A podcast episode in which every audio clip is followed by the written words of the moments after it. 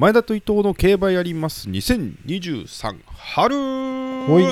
ということでございまして、このコーナーは競馬大好き前田と伊藤が23 2023年うん。春の、お G1 レースを予想するというものでございます。うん。伊藤さんも2023年の223だね。あに2023あの2023もうシーズンが始まってしまいますね。ああ新規一点いきたいですね新規行っていきたいですね。というところでで明日はダート王を決めます。フェブラリーステークスでございます。東京競馬場ねダート 1600m 昨昨年はね白毛馬のソダシが出走するなどありましたけれども、うん。今年はどうなのかというところで早速前田の本命参ります。前田の本命はレモンポップにいたしました、うん。一番人気ですね。今回、ねまあ、フェブラリーステークス正直混戦なんだと思います。うん。これという抜けた馬がいなくてオオープン勝ちの馬とかがね2番人気になっていたりするんですよ、重賞勝っまあ、オープン勝ちというかね、うん、受賞ステップに勝ってきてないっていう馬が多い中で、うん。まあレ一番人気のレモンポップ本命取らざるを得ないかなというところです。まあ、うん一つあるのはそのギルデッドミラーとここ2戦ずっと叩き合ってねやり合ってきた馬ですけれども、ギルデッドミラーがもしもここ出てきてたらね、うんギルデッドミラーもだいぶ人気したと思いますので、うんえー今年の前半のダートっていうところで言うとレモンポップ十分人気に応えられる存在なのかなと思います。うん安城の酒井流星君もね、あのうん期待の若武者ですから、えーここ行きたいと思います。で、まあ、やっぱね、紐はちょっと相手は荒れ目というか、手広く拾いたいなと思っております。相手6頭を選びました。うんえーオーベルニュ、名称ハリオ、うん湘南なでしこ、テイエムサウスダン、ソリストサンダー、レッドルゼルうんまで行きたいと思います。えーこの中でまあ一番買いたいのはテイエムサウスダンですかね。昨年の2着、うん昨年のフェブラリーステークス2着で、柏記念も一番人気で3着と。うんえーマイルのもともと1004ぐらい使ってた馬ですけどね、年を取ってきてちょうどマイルぐらいが良くなってきたと。うんアンジョールメールもね、頼りになりますし、テイエムサウスダンをえー対抗の一番手。で、あとは、やっぱりね、福永雄一の日本での最後の騎乗とねいうことになります。オーベルニュ。この馬もね、最近の成績はそうでもないんですけど、まあ、戦ってきた相手がここ数戦は強いのかなというところで、オーベルニュ、福永雄一の一発に期待したいと思います。その他ね、ソリストサンダーであるとか、レッドルゼルであるとか、えー JPN1、G1 の方で、え2着とか一番人気になってきた馬なんかを、まあ、穴で狙えていきたいと思います。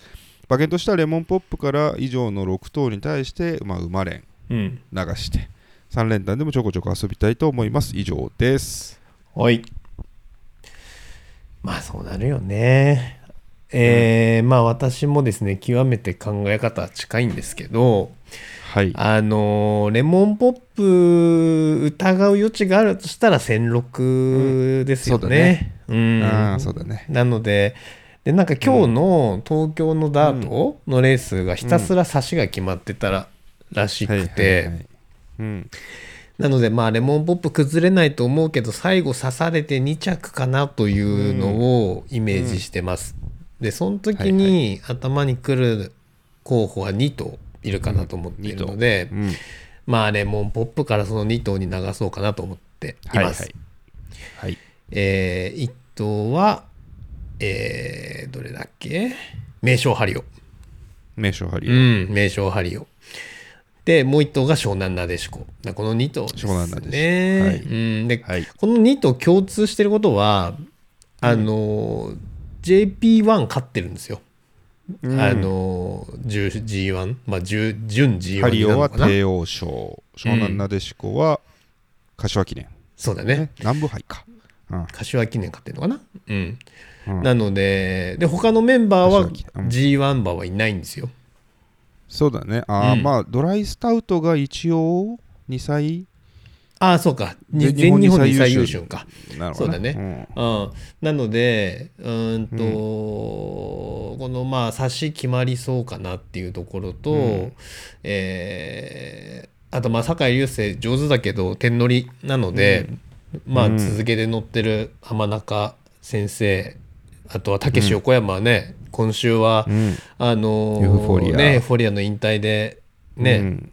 あの気合入ってると思うんではいはい。一発あるんじゃないかなと思います。なのでまあレモンポップからこの2頭に生まれんっていうところと、まあよりちょっと色気持つとすると2着固定で、えーこの2頭から流すという馬券でいこうかなと思います。なるほどうん、伊藤さんが言ったので気づいたけどレモンポップは戸崎がそうなのよ。捨ててるんだね。ドドライライスタウトの方に戸戸崎になってんだよね。うーんだ戸崎はもうこのそうか1、2番人気の馬がお手馬だったってことだね。